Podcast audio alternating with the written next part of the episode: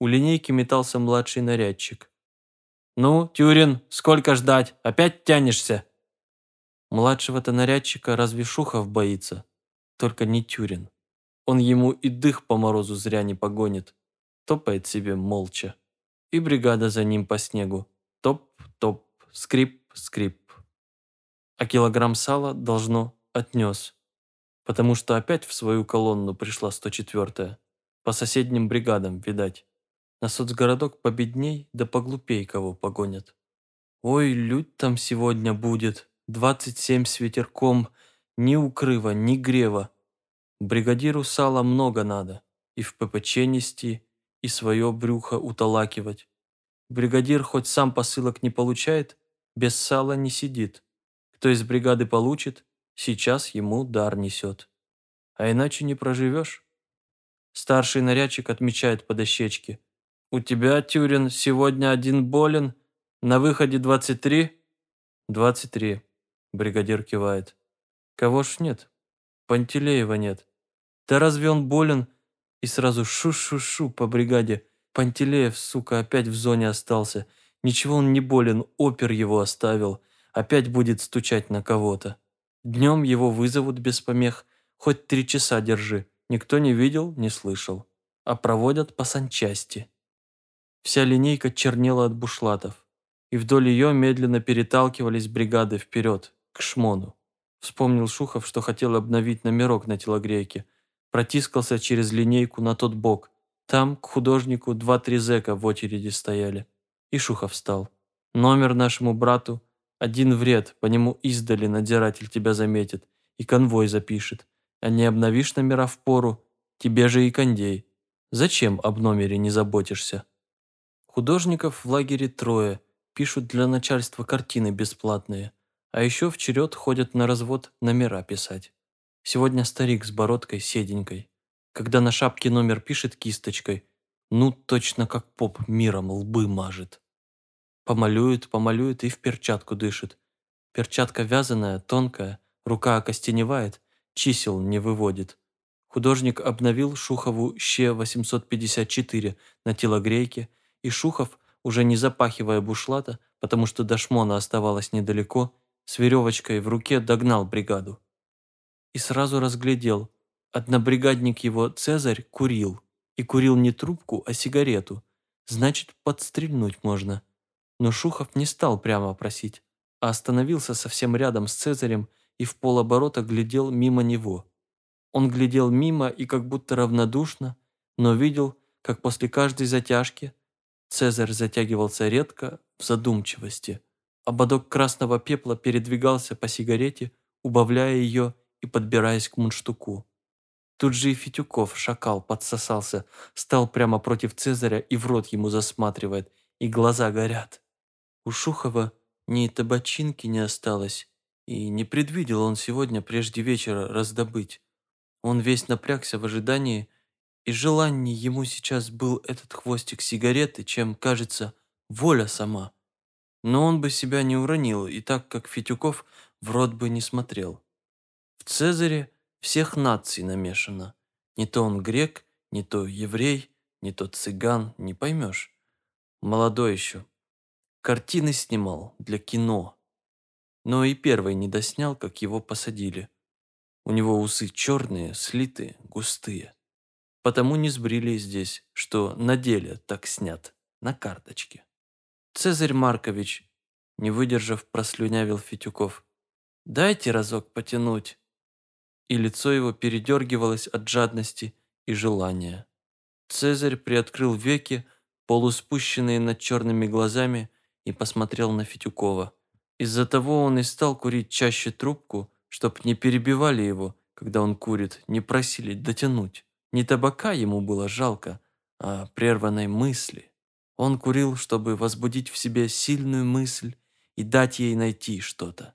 Но едва он поджигал сигарету, как сразу в нескольких глазах видел «Оставь-то курить!» Цезарь повернулся к Шухову и сказал «Возьми, Иван Денисович, и большим пальцем вывернул горящий недокурок из янтарного короткого мундштука. Шухов встрепенулся. Он и ждал так, что Цезарь сам ему предложит. одной рукой поспешно благодарно брал недокурок, а вторую страховал снизу, чтоб не обронить. Он не обижался, что Цезарь брезговал дать ему докурить в мундштуке, у кого рот чистый, а у кого и гунявый. И пальцы его закалелые не обжигались, держась за самый огонь. Главное, он Фитюкова шакала пересек и вот теперь тянул дым, пока губы стали гореть от огня. Ммм.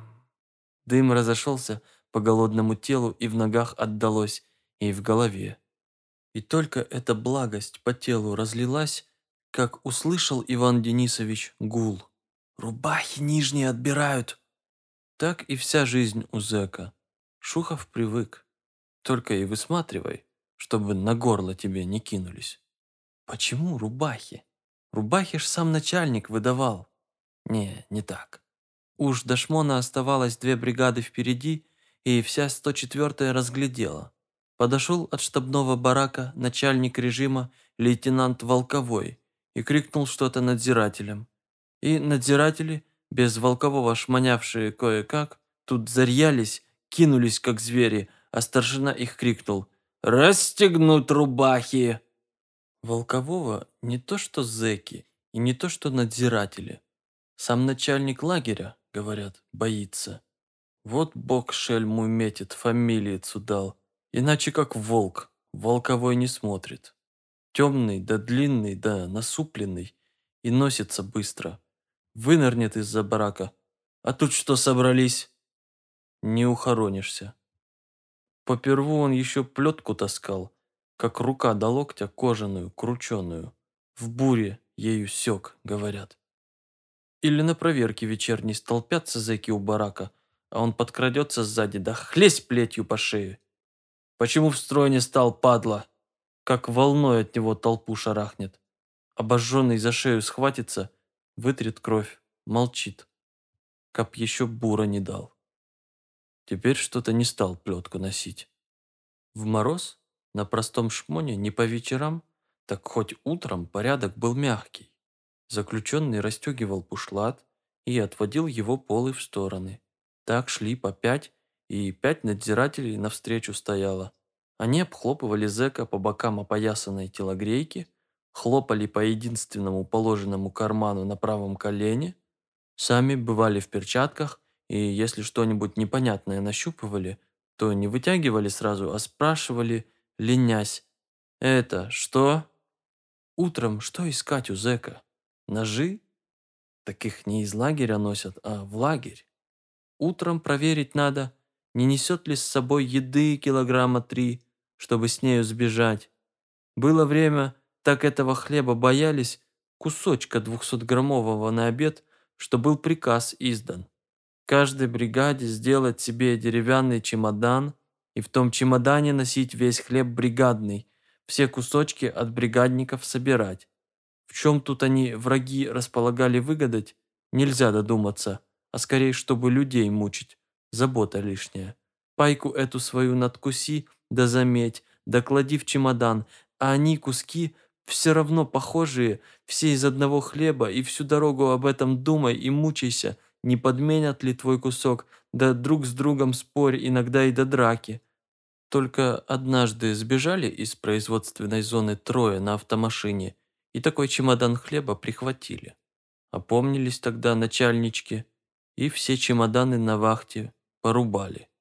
Носи, мол, опять всяк себе. Еще проверить утром надо, не одет ли костюм гражданский, подзековский. Так ведь вещи гражданские давно начисто у всех отметены и до конца срока не отдадут, сказали. А конца срока в этом лагере ни у кого еще не было и проверить, письма не несет ли, чтоб через вольного толкануть. Да только у каждого письмо искать, до обеда проконетелишься. Но крикнул что-то волковой искать, и надзиратели быстро перчатки поснимали, телогрейки велят распустить, где каждый тепло барачное спрятал, рубахи расстегнуть и лезут перещупывать, не поддето ли чего в обход устава. Положено зэку две рубахи, нижняя да верхняя, остальное снять. Вот как передали зэки из ряда в ряд приказ Волкового. Какие раньше бригады прошли, ихнее счастье. Уж и за воротами некоторые, а эти открывайся. У кого поддето, скидай тут же, на морозе. Так и начали. Да неуладка у них вышла. В воротах уже прочистилось, конвой с вахтой орет «Давай, давай!» И Волковой на 104-й сменил гнев на милость. Записывать на ком что лишнее вечером сами пусть в коптерку сдадут и объяснительную записку напишут, как и почему скрыли. На Шухове-то все казенное, на, щупай. Грудь да душа. А у Цезаря рубаху байковую записали, а у Буйновского кейс жилетик или напузник какой-то. Буйновский в горло, на миноносцах своих привык, а в лагере трех месяцев нет. Вы права не имеете людей на морозе раздевать. Вы девятую статью Уголовного кодекса не знаете. Имеют. Знают. Это ты, брат, еще не знаешь. Вы не советские люди, долбает их капитан. Статью из кодекса еще терпел Волковой, а тут как молния черная передернулся. Десяток суток строгого. И потише старшине. К вечеру оформишь. Они по утрам-то не любят в карцер брать. Человека выход теряется. День пусть спину погнет, а вечером его в бур.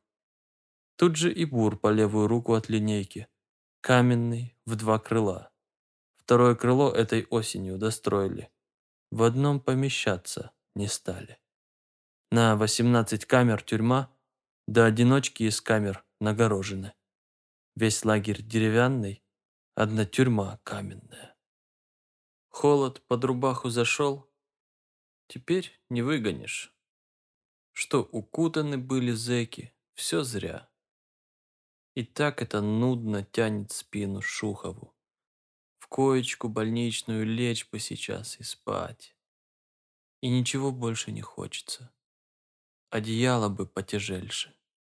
Стоят зэки перед воротами, застегиваются, завязываются, а снаружи конвой. «Давай, давай!» И нарядчик в спины пихает. «Давай, давай!» Одни ворота, предзонник, вторые ворота и перила с двух сторон около вахты. «Стой!» – шумит вахтер. «Как баранов стада, разберись по пять!» Уже рассмеркивалось. Догорал костер конвоя за вахтой. Они перед разводом всегда разжигают костер, чтобы греться и чтоб считать виднее. Один вахтер громко, резко отчитывал. Первая, вторая, третья.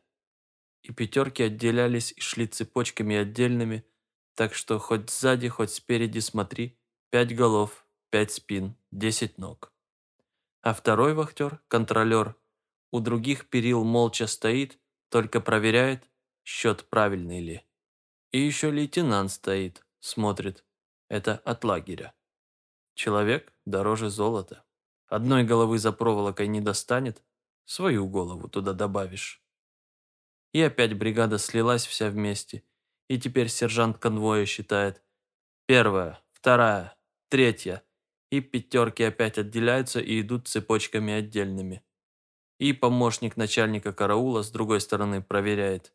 И еще лейтенант. Это от конвоя. Никак нельзя ошибиться. За лишнюю голову распишешься, своей головой заменишь. А конвоиров понатыкано. Полукругом обняли колонну ТЭЦ, автоматы вскинули, прямо в морду тебе держат. И собаководы с собаками серыми. Одна собака зубы оскалила, как смеется над зэками. Конвоиры все в полушубках, лишь шестеро в тулупах. Тулупы у них сменные. Тот надевает, кому на вышку идти. И еще раз, смешав бригады, конвой пересчитал всю колонну ТЭЦ по пятеркам. «На восходе самый большой мороз бывает», – объявил Ковторанг, «потому что это последняя точка ночного охлаждения». Капитан любит вообще объяснять. Месяц какой, молодой ли, старый. Рассчитает тебе на любой год, на любой день. На глазах доходит капитан. Щеки ввалились. А бодрый.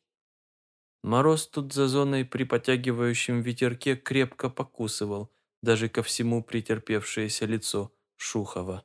Смекнув, что так и будет он по дороге на ТЭЦ дуть все время в морду, Шухов решил надеть тряпочку. Тряпочка на случай встречного ветра у него, как и у многих других, была с двумя рубезочками длинными. Признали зэки, что тряпочка такая помогает. Шухов обхватил лицо по самые глаза, по низу ушей рубезочки провел, на затылке завязал. Потом затылок отворотом шапки закрыл и поднял воротник бушлата. Еще передний отворот шапчонки спустил на лоб. И так у него спереди одни глаза остались. Бушлат по поясу он хорошо затянул бечевочкой. Все теперь ладно, только рукавицы худые и руки уже застылые. Он тер и хлопал ими, зная, что сейчас придется взять их за спину и так держать всю дорогу. Начальник караула прочел ежедневную надоевшую арестантскую молитву. «Внимание, заключенные! В ходу следования соблюдать строгий порядок колонны. Не растягиваться, не набегать, из пятерки в пятерку не переходить, не разговаривать, по сторонам не оглядываться, руки держать только назад. Шаг вправо, шаг влево, считается побег. Конвой открывает огонь без предупреждения. Направляющий, шагом, марш! И должно пошли передних два конвоира по дороге. Колыхнулась колонна впереди, закачала плечами и конвой, справа и слева от колонны шагах в двадцати, а друг за другом через десять шагов, пошел, держа автоматы наготове. Снегу не было уже с неделю, дорога проторена, убита. Обогнули лагерь, стал ветер наискось в лицо. Руки держа сзади, а головы опустив, пошла колонна, как на похороны. И видно тебе только ноги у передних двух-трех, да клочок земли утоптанной, куда своими ногами переступить. От времени до времени какой конвоир крикнет «Ю-48, руки назад! Б-502, подтянуться!» Потом и они реже кричать стали. Ветер сечет, смотреть мешает. Им-то тряпочками завязываться не положено. Тоже служба неважная. В колонне, когда потеплее, все разговаривают. Кричи, не кричи на них. А сегодня пригнулись все, каждый за спину переднего хоронится, и ушли в свои думки.